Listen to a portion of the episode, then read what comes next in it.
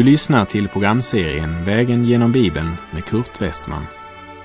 Programmet produceras av Norea Radio Sverige.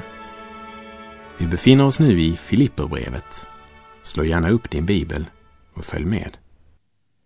Vi avslutade förra programmet med orden från Filipperbrevet 1, verserna 9 till och med 11.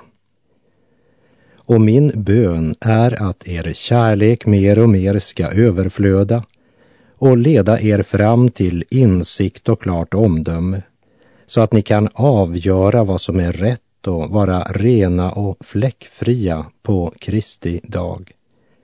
Rika på rättfärdighetens frukt som Jesus Kristus ger Gud till ära och pris. Han ber att de inte ska handla dåraktigt men vara äkta, ta livet på allvar, handla ansvarigt. Och så alltid leva med evighetsperspektivet för ögonen. Och växa i insikt och omdöme, uppbygga och uppmuntra varandra till ett liv i helgelse. Och innan vi går vidare i Filipperbrevet så ska vi ta med en vers ifrån Judas brev, kapitel 1, vers 20. Men ni, mina älskade, skall uppbygga varandra på er allra heligaste tro. Be i den helige Ande. Och det är också Paulus målsättning med sitt brev till Filippi. Han vill genom sitt brev låta församlingen i Filippi förstå att när Paulus nu så länge suttit fängslad så betyder det inte att evangeliets växt därmed har stoppats eller hindrats. Vi läser Filipperbrevet 1, vers 12. Jag vill att ni ska veta, bröder, att det som har hänt mig snarare har lett till framgång för evangeliet när Epafroditus, som var pastor i Filippi, hade kommit till Rom med stöd från församlingen i Filippi till fången Paulus, så hade kanske någon skrivit Stackars Paulus, vi tycker så synd om dig. Det var ju trist att det skulle gå så här. Men nu önskar Paulus att de ska veta att det som i deras ögon kanske såg ut som en motgång hade i verkligheten lett till framgång för evangeliet. Han fokuserar inte alls på sina yttre omständigheter. Han fokuserar på Herren Jesus Kristus. För det är ju han som är evangeliets innehåll. Och fylld av Guds helige ande flödar Paulus bägare över. Det som har hänt mig har snarare lett till evangeliets framgång, säger han. Och han ger konkreta exempel på vad han talar om, vers 13. Så har hela pretoriet och alla andra kommit att förstå att det är för Kristi skull jag sitter fängslad. Guds namn blev inte vanärat genom Paulus fängelsevistelse.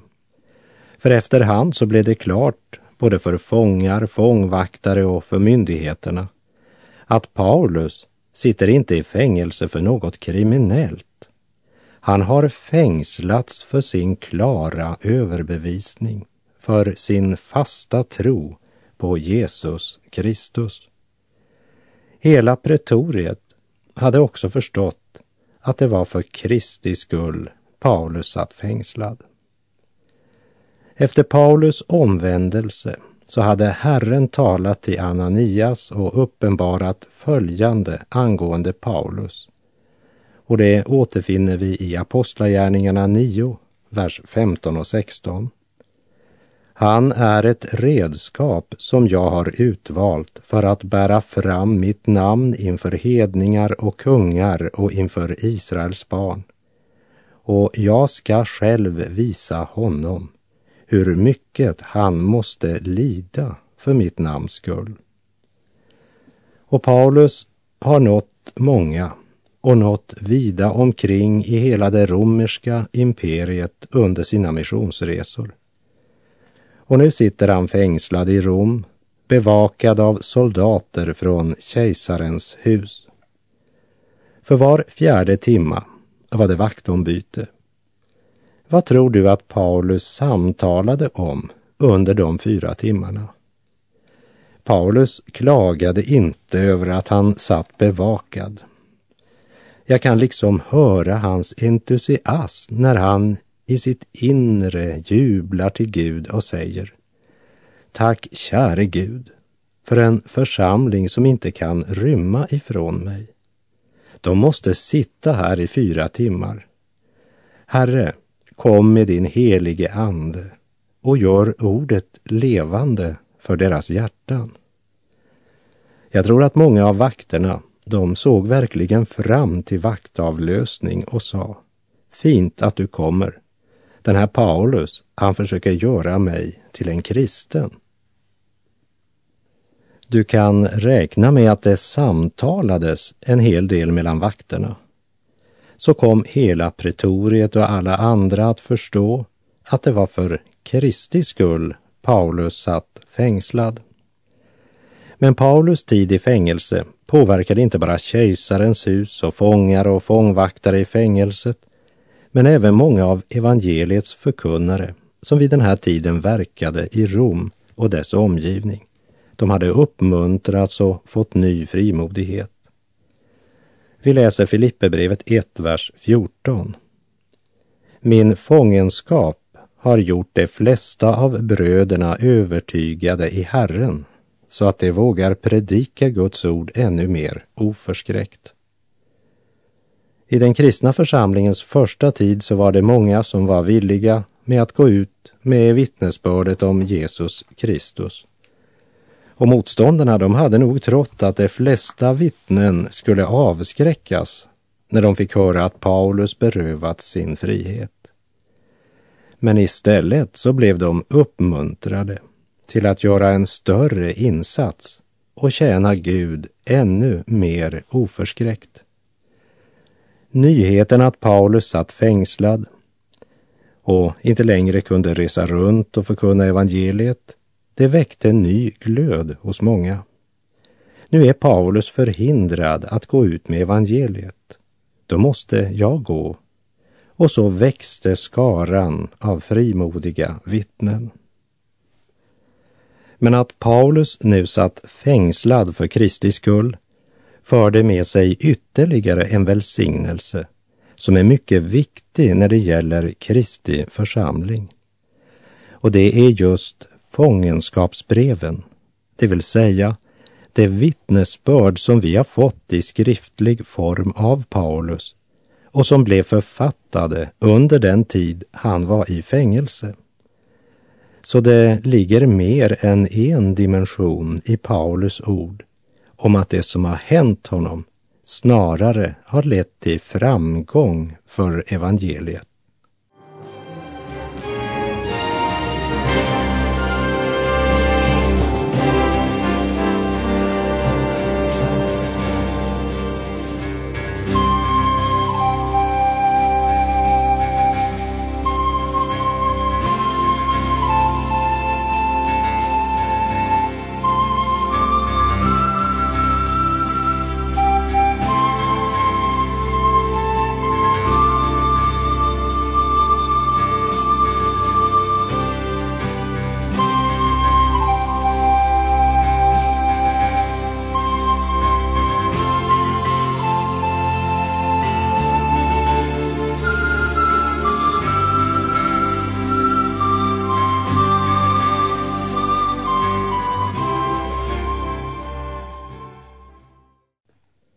Även om Paulus fångenskap hade gjort de flesta av bröderna övertygade i Herren så att de vågade predika Guds ord ännu mer oförskräckt, så var det inte alla som predikade Jesu evangelium drivna av Guds helige ande. Så det är alltså inte något som bara sker i vår tid, utan så har det varit från allra första början. Vi läser Filipperbrevet 1, vers 15 till och med 17. En del predikar visserligen Kristus för att de är avundsjuka och söker strid. Men en del gör det i god avsikt av kärlek, eftersom de vet att jag är satt till att försvara evangelium. De andra söker strid och predikar Kristus av orena motiv och tror att det kan göra min fångenskap tyngre. Bibeln säger alltså att det finns sådana som predikar Kristus drivna av avund och av trätlystnad. Kort sagt, det är köttet som driver dem. Och det är inte innehållet i det de predikar som Paulus reagerar på, men det är deras motiv han reagerar på. De predikade Kristus, men självlivet fyllde deras hjärtan. Och ju mera en människa är fylld av sig själv, desto mera avundsjuk och missnöjd är hon. Och när Paulus hade haft framgång i sitt arbete avundades man honom, för man såg honom som en konkurrent. Eftersom man genom sin förkunnelse inte tjänade den helige Gud, men tjänade sig själv. Och många av dessa, de arbetade nog så energiskt och det var säkert många som var imponerade av deras insats. Men trots att de drevs av fel motiv var Paulus inte avundsjuk på dem när de hade framgång. En del predikar i god avsikt av kärlek eftersom de vet att jag är satt till att försvara evangelium. Andra söker strid och predikar Kristus av orena motiv och tror att det kan göra min fångenskap tyngre. Och så fortsätter han i vers 18 och 19. Än sen. Kristus blir ju ändå på ett eller annat sätt predikad. För syns skull eller uppriktigt. Och det är jag glad över. Och jag vill fortsätta att glädja mig. Ty jag vet att detta kommer att leda till min frälsning därför att ni ber för mig och Jesu Kristi ande hjälper mig. Det viktigaste för Paulus är att Kristus blir förkunnad. Om det nu gjordes i god avsikt eller av orena motiv så göd i alla fall budskapet om Kristus. Det finns pastorer som är så bekymrade över att det växer fram så många bibelgrupper runt omkring i hemmen. För min del så kan jag bara säga att jag gläder mig mycket över dessa grupper som samlas omkring Guds ord i hemmen. Jag är helt klar över att man nog på dessa grupper ibland kan komma in på ett sidospår, men egentligen inte mera än vad som också sker i församlingsarbetet. Låt oss glädja oss över att Kristus blir förkunnad.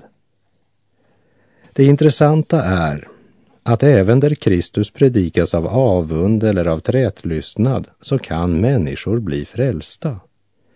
Guds ord är det som leder till frälsning, inte en människa eller en organisation eller en viss församling, men Guds ord. Det är inte förkunnarens ärlighet eller kärlek som frälsar.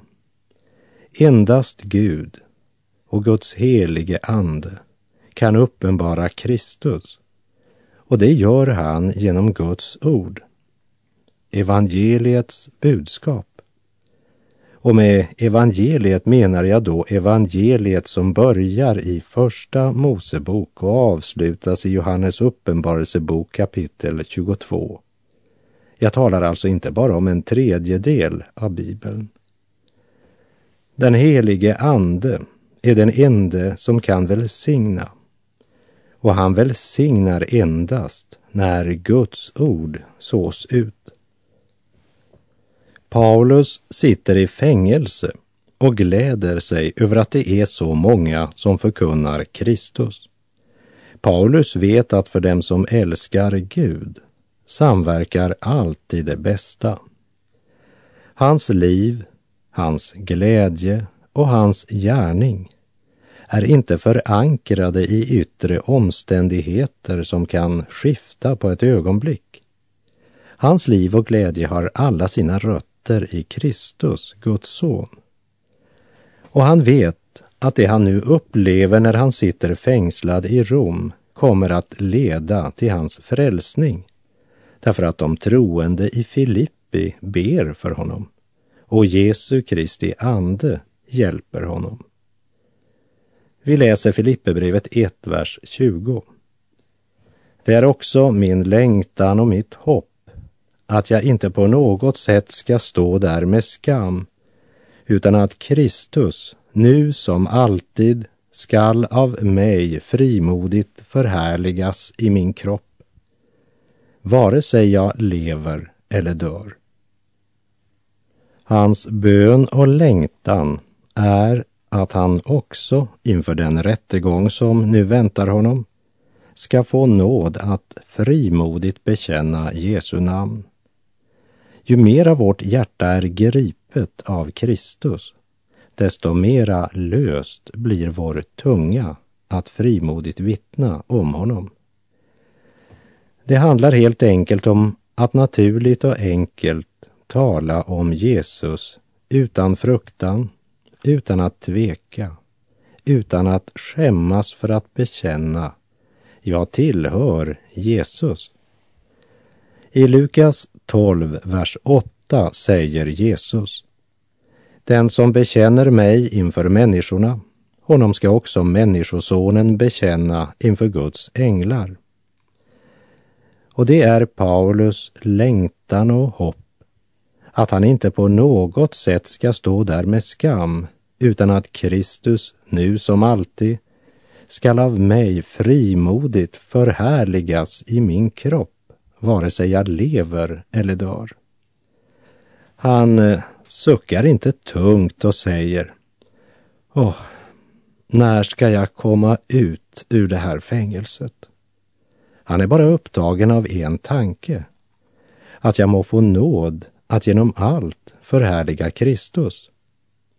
Är det så du och jag tänker i livets alla skiftningar? Låt oss tänka över det. Vad är det som är viktigt för oss? Är det vår längtan och vårt hopp att Kristus ska förhärligas i våra liv, vare sig vi lever eller dör?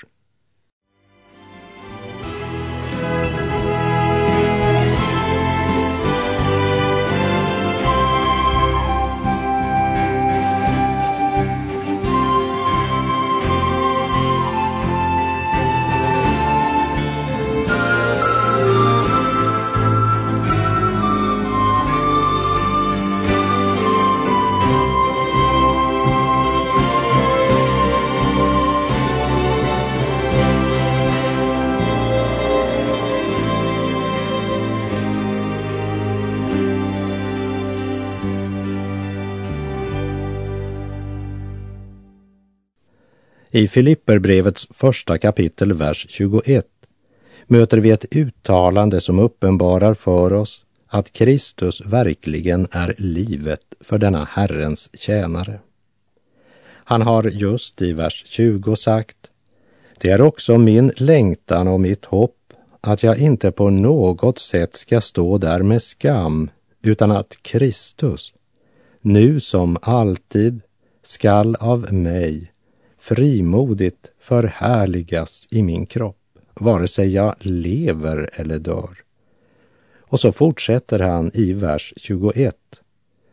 Ty för mig är livet Kristus och döden en vinst. Livet är Kristus för Paulus och för den som så helt och fullt lever i Kristus så betyder döden egentligen bara att komma till Kristus helt och fullt. Döden betyder då bara att han får ännu mera av det han redan var fylld av medan han levde. Livet i Gud handlar framför något annat om gemenskap med Herren Jesus Kristus. I vår tid talar man hellre om en hel överlåtelse, om lärjungaskap, om att vilja tjäna honom och så vidare. Men det viktigaste, det är att ha en nära och levande gemenskap med honom så att vår glädje kan bli fullkomlig. I Filipperbrevet talar Paulus mycket mer om Jesus än om glädjen. Det är därför Filipperbrevet kallas glädjens brev framför något annat brev. Som vi sjunger i en sång. Han är min sång och min glädje. Han är min Herre och Gud. När han får bli livet för oss, centrum för alla våra tankar, all vår längtan och alla våra handlingar, då blir också vår glädje fullkomlig. Och då präglas också vårt vittnesbörd av Andens kraft. I den nära innerliga gemenskapen med Jesus så växer det fram frukter i våra liv. I vers 11 talade Paulus just om att vara rika på rättfärdighetens frukt som Jesus Kristus ger. Och många önskar erfara rättfärdighetens frukt i sina liv. Men de glömmer helt källan från vilken frukten kommer. Och så börjar man fokusera på frukten, vilket blir fel. Även om det kan se ut ganska andligt i människors ögon. Livet i Gud handlar om honom som Gud har sänt till frälsning för förlorade syndare. För att de som tror på honom inte ska gå förlorade utan ha evigt liv. Och om ordet och Guds helige ande får skapa tron på Kristus i ditt hjärta så blir en av frukterna rättfärdighet.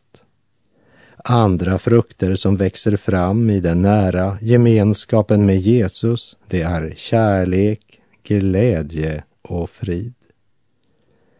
Men det är inte målet.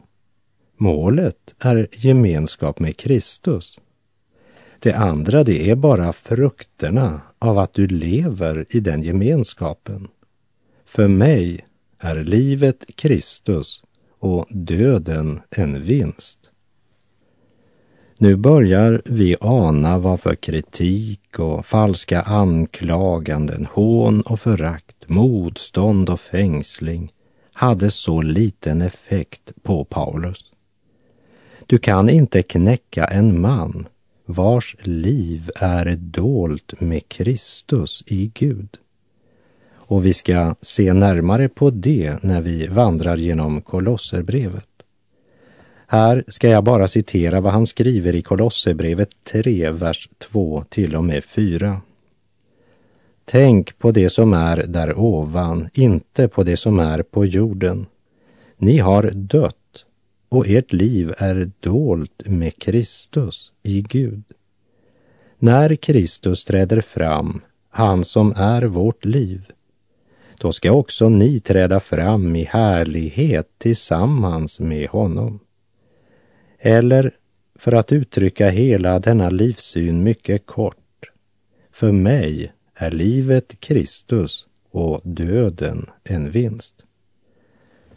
Under en tid när järnridån delade Europa i öst och väst så fick orden i Filipperbrevet 1.21 en helt ny dimension för mig. När jag lyssnade till en trosbroders vittnesbörd en natt när vi levererade insmugglade biblar till en av våra bibelspridare i Rumänien. Vi hade med en ovanligt stor mängd biblar och jag hade liksom väntat att mottagaren skulle förvånas över den enorma mängd vi hade med oss. För han visste ju hur hård gränskontrollen var och att det var ett under var gång vi kom igenom gränskontrollen med våra biblar. Men han sa inte ett ord om mängden. Han sa bara hur fort kommer ni tillbaka och hur många biblar kan jag få nästa gång? Förvånad frågar jag honom. Hur många biblar behöver du? Hur många kan du distribuera? Han ser mig rakt i ögonen och svarar. Som du vet så har jag en ganska hög ställning i samhället. Så ingen misstänker mig och jag har ett väl utbyggt kontaktnät. Så om ni bara lyckas smuggla in biblar så kan jag i alla fall distribuera tusen biblar per månad. Utom julmånaden förstås, då det är svårt att få tag i bensin. Ja, svarade jag, du har en hög position. Men vad sker den dagen myndigheterna upptäcker vad du i hemlighet gör för oss och för de olika kristna församlingarna? Totalt lugn, med ett försiktigt leende svarade han. Ingenting. Det sker absolut ingenting. Tankarna snurrade hastigt i mitt huvud. Jag ser på min rumänska broder och säger, och jag som trodde att du hamnade i arbetsläger eller fängelse.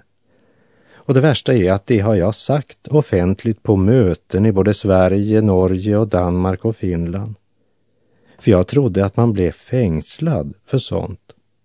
Nu blev hans ansikte mycket allvarligt. Åh, jaså du, du tänker på det sättet?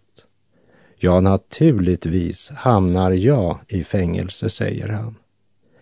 Men jag har ju tränat upp en ung man som står redo att överta min plats.